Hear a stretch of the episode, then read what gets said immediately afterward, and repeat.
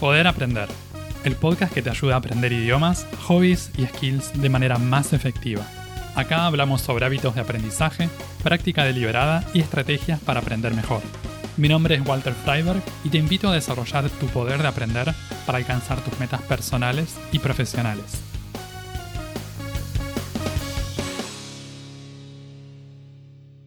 ¿Cómo hacemos para practicar algo cuando no tenemos tiempo? ¿Cuál es la diferencia entre tener tiempo y crear tiempo? ¿Cómo gestionar nuestro tiempo libre para practicar las cosas que nos interesan? En el episodio de hoy vamos a hablar sobre estas y otras cosas relacionadas a la creación de tiempo para practicar cosas. A la mayoría de la gente le gustaría tener más tiempo en su vida. Y cuando hablamos de más tiempo, en, en, este caso estamos hablando de tiempo libre, tiempo del que podemos disponer para hacer lo que tengamos ganas. Resulta que ese tiempo libre que nosotros tenemos a lo largo del día es limitado y suele ser el tiempo que queda después de cumplir con nuestras obligaciones o responsabilidades. Por ejemplo, si tenemos un trabajo, tenemos que cumplir un horario de trabajo, a veces trabajamos por nuestra cuenta y también necesitamos hacer cierto tipo de cosas durante el día o a lo largo de la semana. Algunas de estas obligaciones tienen que ver también con el estudio, ya sea a nivel escolar o universitario o ya sea que estemos haciendo algún curso por nuestra cuenta o mm, estemos involucrados en algún tipo de actividad de formación.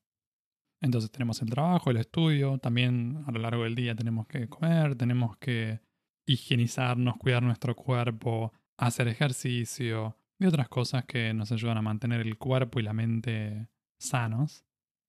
Hablamos con personas, cultivamos nuestros vínculos y después de todo eso el tiempo que sobra, el tiempo que nos queda, suele ser este tiempo libre, el tiempo de ocio. Y ahí entraría generalmente el tiempo que usamos para practicar, especialmente cuando estamos hablando de hobbies, o sea, no estamos hablando de actividades de aprendizaje profesional. Uno de los motivos por los que a veces sentimos que no tenemos tiempo para practicar estas cosas que nos gustaría practicar, tenemos un hobby, una actividad nueva que queremos incorporar a nuestra vida, Puede ser el hecho de que no tenemos una categoría específicamente creada para eso. En el tiempo libre, el tiempo de ocio, entran tantas cosas que compiten con ese tiempo que podríamos usar para practicar o para aprender algo, que mm, a veces termina complicando mucho este deseo nuestro de llevar a la práctica. En general, si tenemos un trabajo o si estamos trabajando alguna actividad profesional, tenemos tiempo para el trabajo, y creamos el tiempo para eso. Porque si no lo hacemos suele haber consecuencias. No voy a cobrar el sueldo que espero o no voy a tener los resultados que me había propuesto, dependiendo si uno trabaja por su cuenta o si trabaja en relación de dependencia, en, la forma en que sea.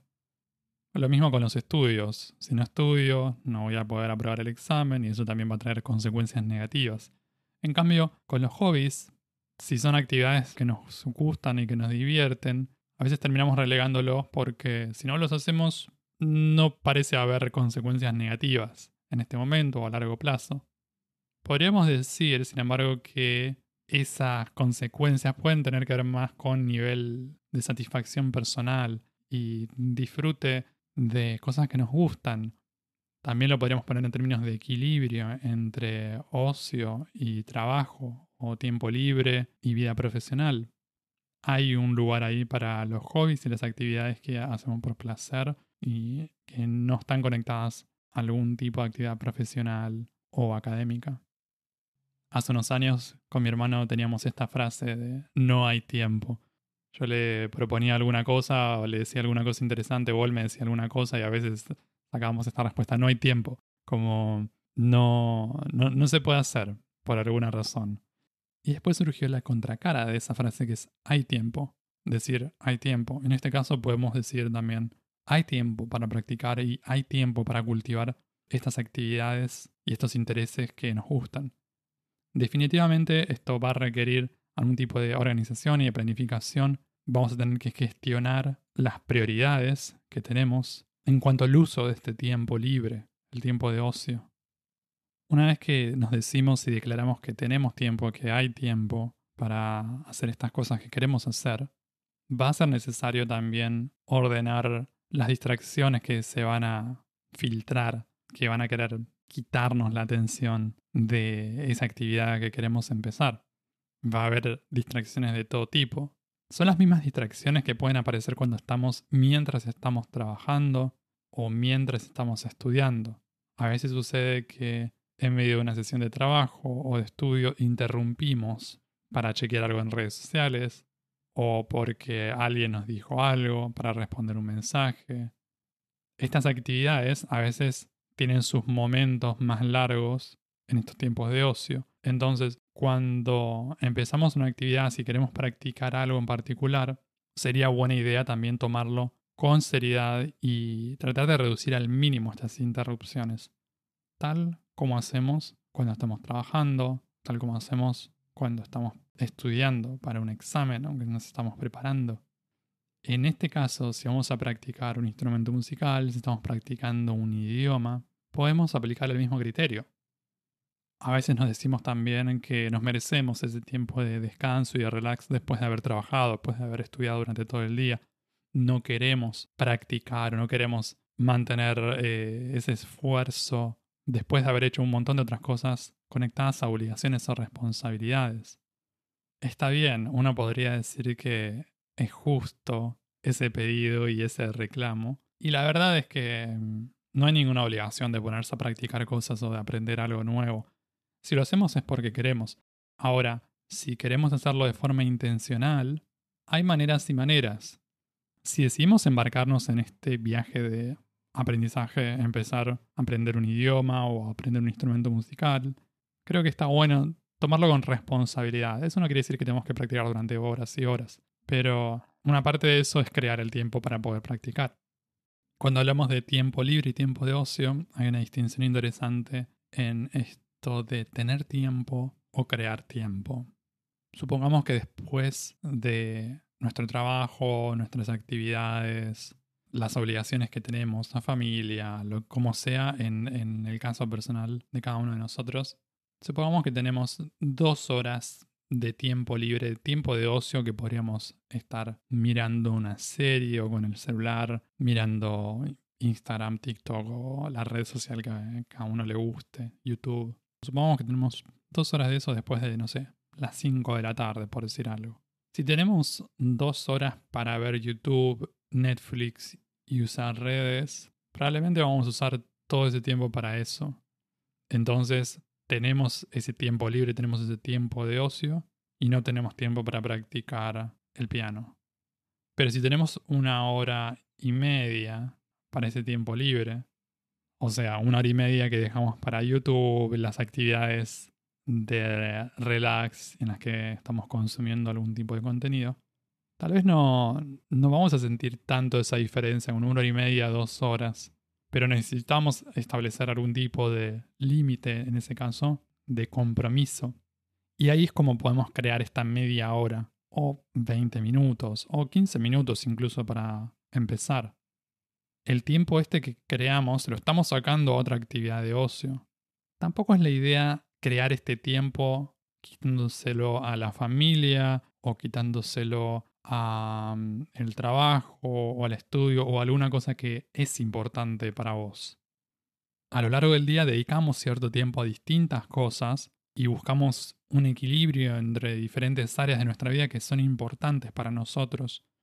Entre las cosas a las que estamos dedicando tiempo en este momento y que no son tan importantes. De ahí voy a querer sacar el tiempo que estamos buscando crear en este caso vamos a quitarlo de actividades o de cosas que no están aportando a nuestra vida. Y normalmente van a ser cosas que hacemos que son bastante pasivas, muchas veces no requieren poner energía e involucrarnos tanto. Para esto necesitamos ser muy honestos con nosotros mismos, poder evaluar qué estamos haciendo ahora, cómo estamos usando ese tiempo libre, a dónde está yendo. Puedes ver en el celular cuántas horas de pantalla tenés por día hay algunas aplicaciones, algunos sitios web o algunos dispositivos que te permiten ver cuánto tiempo estás pasando con eso. Muchas veces hoy en día el tiempo libre, el tiempo de ocio, lo pasamos con algún tipo de dispositivo, mirando algún tipo de pantalla, en general. No siempre, pero bueno, es una de las actividades favoritas de esta época. Entonces podemos ver ahí cómo estoy usando ese tiempo libre, dónde se está yendo. Quizás esto de crear tiempo para un pasatiempo, para un hobby, se sienta un poco como un sacrificio, como algo que estamos perdiendo. Quizás no podemos decir, uy, ahora no voy a tener tanto tiempo para mirar YouTube. O en vez de mirar un capítulo entero de la serie, voy a poder ver medio capítulo. Y es un sacrificio. es un sacrificio lindo y que hacemos deliberadamente y conscientemente. El tiempo es limitado para todas las personas. Todos tenemos tiempo limitado, todos tenemos un día de 24 horas y tenemos que tomar decisiones. Por eso, en vez de pensarlo en términos de justo, injusto o sacrificado, menos sacrificado, podemos ponerlo en términos de qué queremos hacer. ¿Qué nos gustaría hacer? ¿Qué nos gustaría poder hacer? Ser capaces de hacer. ¿Qué nos gustaría aprender? ¿Qué relevancia tiene esa actividad que queremos aprender en el esquema más grande de cosas de nuestra vida? Entre todas las cosas que hacemos, entre todas las cosas que somos, ¿qué rol juega esa actividad que practicamos y esa cosa que estamos aprendiendo? Seguramente tenga un rol, si es algo que tenés ganas de, hacer, que te entusiasma, que te interesa, tiene una parte ahí. Tal vez no va a ser una parte gigante, una parte grande como el trabajo, el estudio, la familia o mm, la actividad que, sea para vos, pero puede tener una parte. Para algunas personas va a ser una parte más grande esta del aprendizaje y para otras una, una parte más pequeña en su vida, pero necesitamos crearle un, un lugar. Puede ser que antes de buscar crear este tiempo en el día a día o de ubicar una actividad en una agenda, sea interesante crear este lugar mental, pensar cuál es el lugar, la relevancia, la importancia de esta actividad que queremos hacer en nuestra vida. Quizás eso ayuda a encontrarle un lugar, a crear un tiempo físico después para poder cultivar esa actividad. Si sentís que tenés tiempo libre disponible y que no sabes bien cómo usarlo, cómo gestionarlo, te cuento que eso es algo que se puede aprender puedes buscar recursos y puedes pensarlo también como una herramienta que te puede servir más allá de los hobbies o los pasatiempos. A lo mejor tenés una buena organización ya en este momento en otras áreas de tu vida. Quizás te manejas con una buena organización a nivel de gestión del tiempo en tu trabajo o en tus estudios. Eso mismo lo podrías aplicar entonces al ocio. ¿Cómo gestionas un pasatiempo, una actividad que querés cultivar? Puedes empezar por algunos elementos que te funcionen ya en esa gestión del tiempo que implementas o llevas a cabo en, en otras áreas. La forma en que usamos nuestro tiempo libre un poco es un reflejo de las decisiones y las prioridades que tenemos, las decisiones que tomamos, las prioridades que tenemos con respecto a esas actividades que nos gustaría practicar o que decimos que nos gustaría practicar. A veces no nos lo recordamos lo suficiente como para activar y ponerlo en práctica en la vida. Si pensamos en aprender a tocar la batería o en aprender a tocar el piano una vez por año, tal vez no va a ser suficiente como para llevarnos a, poner eso en acción. Ahora bien, si pensamos en eso una vez por semana, tal vez nos va a acercar un poco a eso. Si pensamos en eso todos los días o muchas veces por semana, probablemente eso va a ayudar a crear ese lugar para la actividad en nuestra vida. Antes hablábamos de las actividades de relax después de un día agotador de trabajo, de estudio. Tenemos tiempo de ocio pasivo, en el que nos dedicamos a consumir cosas, y tenemos un tiempo de ocio activo, en el que producimos cosas o practicamos cosas. Esta es una diferencia importante porque si queremos aprender algo y si queremos practicar algo, no resulta suficiente con algo como mirar un video o, o mirar un curso. Es una actividad bastante pasiva. En algún momento vamos a tener que interactuar con eso. En algún momento vamos a tener que poner nuestra parte, ya sea tomar notas, tomar apuntes o practicar algo en particular, hacer algún tipo de ejercicio. Tomar más protagonismo, no ser solamente los espectadores de eso, crear algo con eso. El punto acá no es eliminar totalmente este tiempo de ocio pasivo, sino quitar algo de ese tiempo y pasárselo al tiempo de ocio activo en el que vamos a practicar algo. La relación o la cantidad que tenemos de tiempo de ocio pasivo y activo, eso va a variar para cada persona. No te puedo decir, no hay un número fijo, por ejemplo, una hora y 45 minutos de ocio pasivo y 25 5 minutos de ocio activo por día todos los días. Eso depende del tiempo libre que tenga cada persona, del interés que tenga por practicar distintas actividades. Hay gente que le gusta practicar y aprender muchas cosas nuevas de forma diaria, entonces crea rutinas, tiene tiempo para cultivar diferentes hobbies, tal vez después lo va organizando de manera intercalada a lo largo de la semana. Pero hay cosas que podemos hacer en ese sentido para lograr un balance. Consumir algo es fácil. Es más fácil scrollear entre los posts que vemos en Instagram en vez de crear un post nosotros.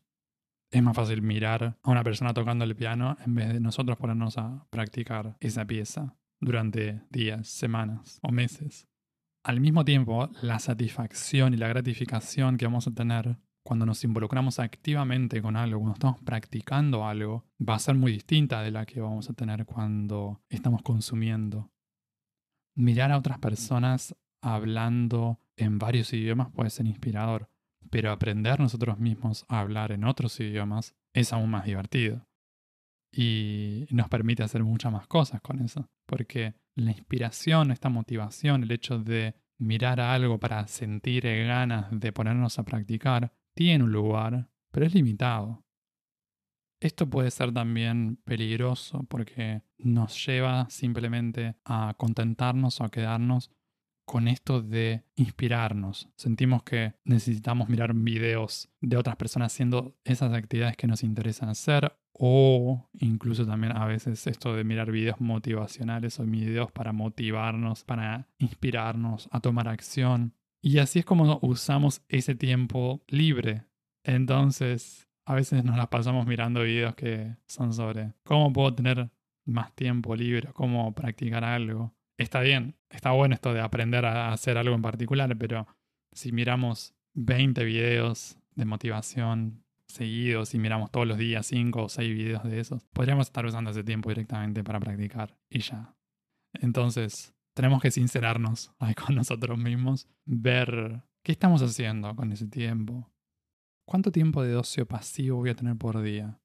¿Cuánto tiempo le voy a dedicar y le voy a asignar a esas actividades de consumo que tengo en el día a día, en general, con el celular o algún tipo de pantalla? ¿En qué momentos del día suelo estar en contacto con estas actividades? ¿En qué momentos del día me dedico a esto del consumo pasivo de cosas? ¿En qué momento del día me siento con un poco más de energía y con ganas de ponerme a practicar? A veces para crear el tiempo de práctica se trata simplemente de encontrar el momento del día que nos funciona mejor.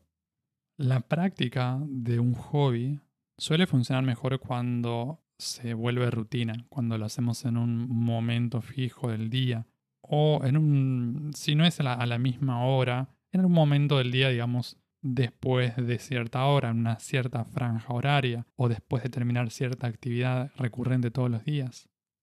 Tal vez ya sabes que a la mañana temprano es un buen momento para vos para practicar. Puede ser simplemente que no estés habituada o no estés habituado a dedicar ese tiempo a practicar o aprender algo en este momento se lo estás dando a otra cosa. Pero sabes en el fondo que esas horas, en esas horas te puedes concentrar bien y, y te gusta aprender algo, practicar.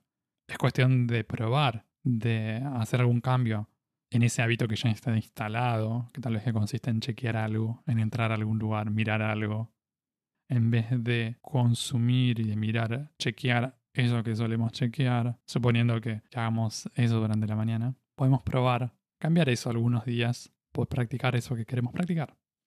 Los momentos del día más conducentes a la práctica también suelen ser los que tienen menos interrupciones.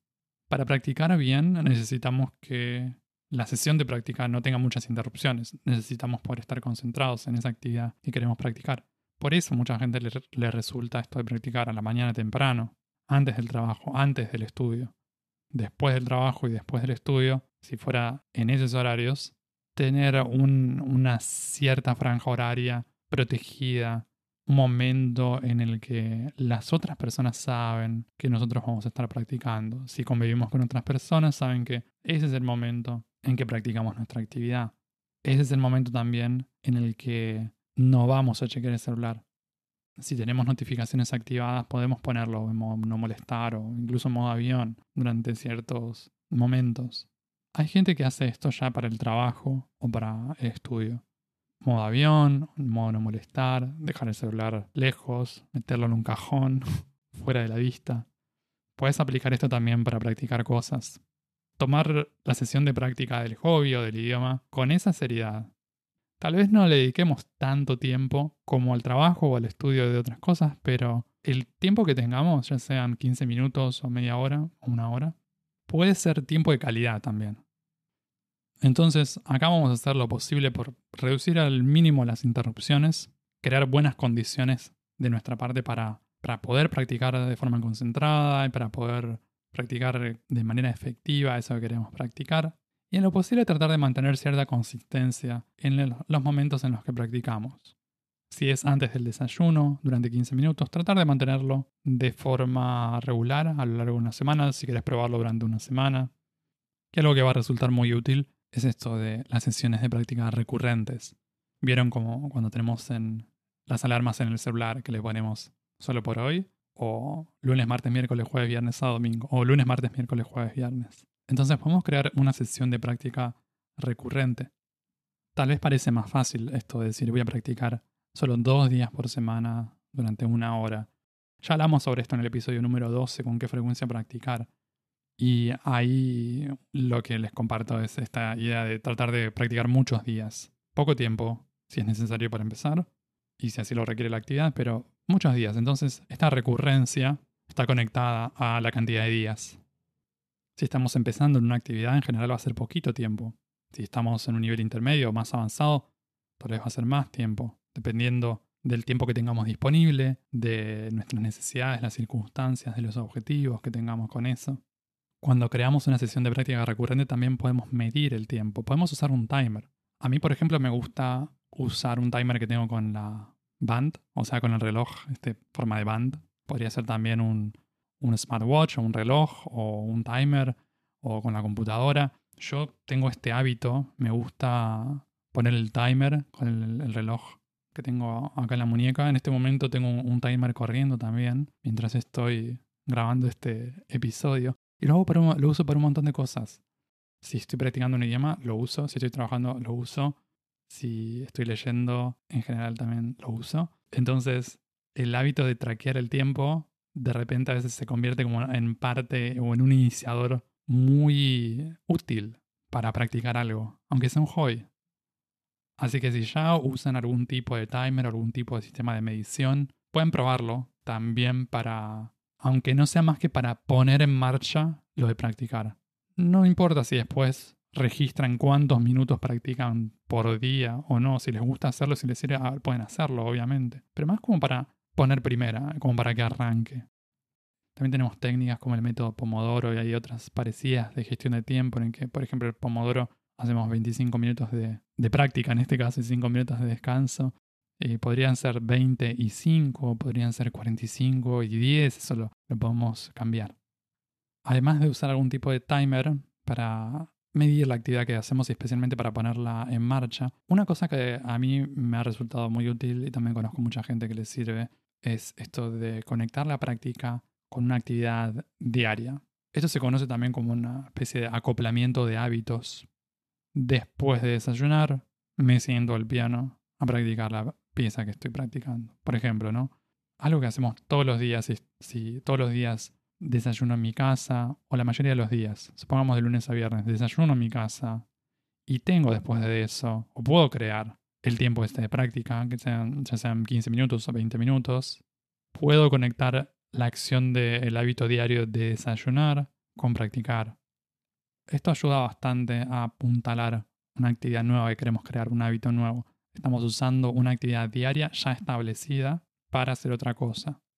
Si queremos empezar a usar hilo dental, por ejemplo, y no lo estamos haciendo, el hilo dental en general lo usamos después de cepillarnos los dientes, ¿no? Pero es mucho más fácil de tener ahí el, hilo dental al lado del cepillo de dientes y hacerlo inmediatamente después de, del cepillado o antes que hacerlo en un momento random del día.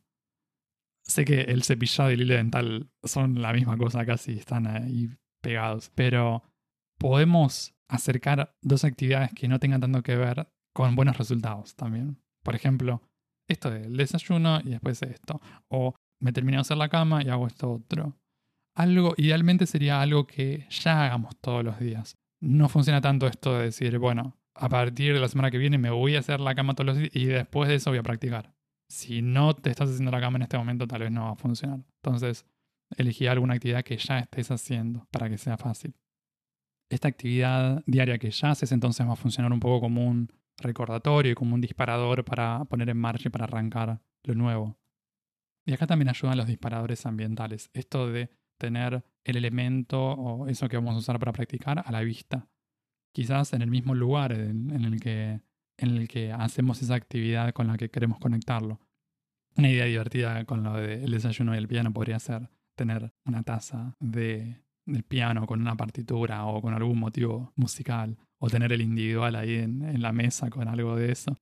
Y probar conectar las actividades de esa manera o de otras que se te ocurran. La cosa es crear ese vínculo entre actividades y usar algo que ya hacemos para que nos ayude a poner en marcha una cosa nueva. Una vez que empezamos a practicar algo nuevo y que estamos creando ese tiempo consistentemente, vamos a tratar de mantener una racha. O sea, vamos a tratar de mantener toda una serie de días que, que practicamos de manera continua. Entonces, si nos proponemos practicar a diario, todos los días, vamos a tratar de mantener esa racha ininterrumpida, o sea, no cortarla. Si nos proponemos practicar, supongamos, cinco días por semana, de lunes a viernes, nuestra racha va a ser de lunes a viernes. Sábado y domingo no cuenta. Entonces yo practico lunes, martes, miércoles, jueves, viernes. Sábado y domingo no me corresponde. Lunes, martes, miércoles, jueves y viernes de la semana siguiente. Y la racha se mantiene. Esta racha, entonces, tiene que ver con lo que nosotros decidimos que vamos a practicar. Claro que tal vez una racha o nos proponemos practicar una vez por semana durante 10 minutos, tal vez no nos va a ayudar mucho a, a desarrollar la habilidad. Está bien que queremos que sea sostenible, pero buscar un equilibrio, que no sea demasiado y tampoco que no sea demasiado poco. Me gusta el concepto este de la racha porque nos puede ayudar a mantener la motivación y tratar de desafiarnos, cómo extender esa racha. La gente que usó alguna vez Duolingo sabe lo que estoy hablando. Cuando hablamos de rachas, uno tiene una racha de 30 días, o de 100 días, 300 días, 500 días. Y el hecho de que Duolingo ofrezca y tenga implementada esta racha nos ayuda a mantener esta constancia y esta consistencia a lo largo de muchos, muchos días es una parte que hace al desarrollo de habilidad. A veces logramos mantener estas rachas durante años durante mucho tiempo. Y a veces nos resulta difícil no interrumpirlas a cada rato. Entonces, las interrupciones de rachas van a suceder eventualmente. Cuando venimos practicando algo y de repente un día la interrumpimos porque hubo un imprevisto, porque ese día no teníamos las más mínimas ganas de practicar, nos, nos sentíamos muy mal, no, teníamos ganas, o no nos ocurrió algo que, que se puso ahí en el medio, lo que tratamos de hacer es al día siguiente volver a practicar. Empezamos de cero, no hay ningún problema. Por eso está bueno lo de aceptar las interrupciones. Ser compasivos con nosotros mismos, por el hecho de que se cortó, podemos reanudar. Pero tenemos que tener cuidado de no ser demasiado permisivos con esto porque si no puede terminar convirtiéndose en la norma. Entonces, si nos proponemos mantener una racha, vamos a tratar de hacer lo posible por mantener la racha. Y cuando se interrumpe, vamos a ver por qué lo interrumpimos, qué pasó ese día. Tal vez estamos practicando mucho o no, no es sostenible eso que nos propusimos, ver qué podemos cambiar. Porque si no volvemos a empezar, Supongamos que tenemos una racha de práctica, se corta y si al día siguiente no retomamos lo que habíamos hecho, empezamos a crear una racha negativa. Empezamos a crear una racha en la dirección contraria. Este es un gran peligro porque venimos practicando 5 o 6 días, al sexto no practicamos. Si al séptimo vuelvo a practicar, perfecto, arranco una nueva racha. Ahora, si el, sexto no practico, el séptimo no practico, el octavo no practico, yo tengo una racha de tres días de no practicar. Esto es lo que quiero evitar. Una forma interesante de ver esto es para quienes tengan una racha diaria, si quieren practicar algo todos los días, permitir una interrupción de un día. Ok, puedo, puede ser que un día no practico esto, pero el otro día vuelvo. Tratar de evitar dos días seguidos en que no practico. Porque mm, cuando no practicamos durante dos días, después es más fácil, mucho más fácil, no practicar al tercer día. Así que las rachas son importantes, interrupciones puede haber, simplemente tratar de volver a empezar y que evitar que se convierta en el nuevo normal, esto de no practicar y de romper la racha. Así es un poco como viene la cosa con el tiempo libre. Decíamos que todos tenemos tiempo libre, tiempo de ocio. Algunas personas tienen más tiempo libre, otras personas tienen menos tiempo libre. La cuestión va a ser cómo usamos ese tiempo. Si tenemos muchas ganas de practicar un hobby o aprender algo que nos interesa, un idioma, lo que sea, en general vamos a hacerlo en esos tiempos de ocio, en ese tiempo libre. Si no tenemos el tiempo, podemos crear ese tiempo. Podemos ver cómo lo estamos usando en este momento. Hay tiempo. Hay tiempo suficiente para practicar. Es cuestión de crearlo. Y así concluimos este episodio. Puedes escuchar Poder Aprender en las principales plataformas de podcast y en YouTube. También te invito a suscribirte al newsletter semanal en poderaprender.com para enterarte de los nuevos episodios del podcast y otras novedades para aprender mejor. En redes sociales puedes buscar este podcast como Poder Aprender. Encontrá todos los links en la descripción de cada episodio. Eso es todo por ahora. Nos vemos en un próximo episodio. Sigan aprendiendo y acuérdense de practicar bien.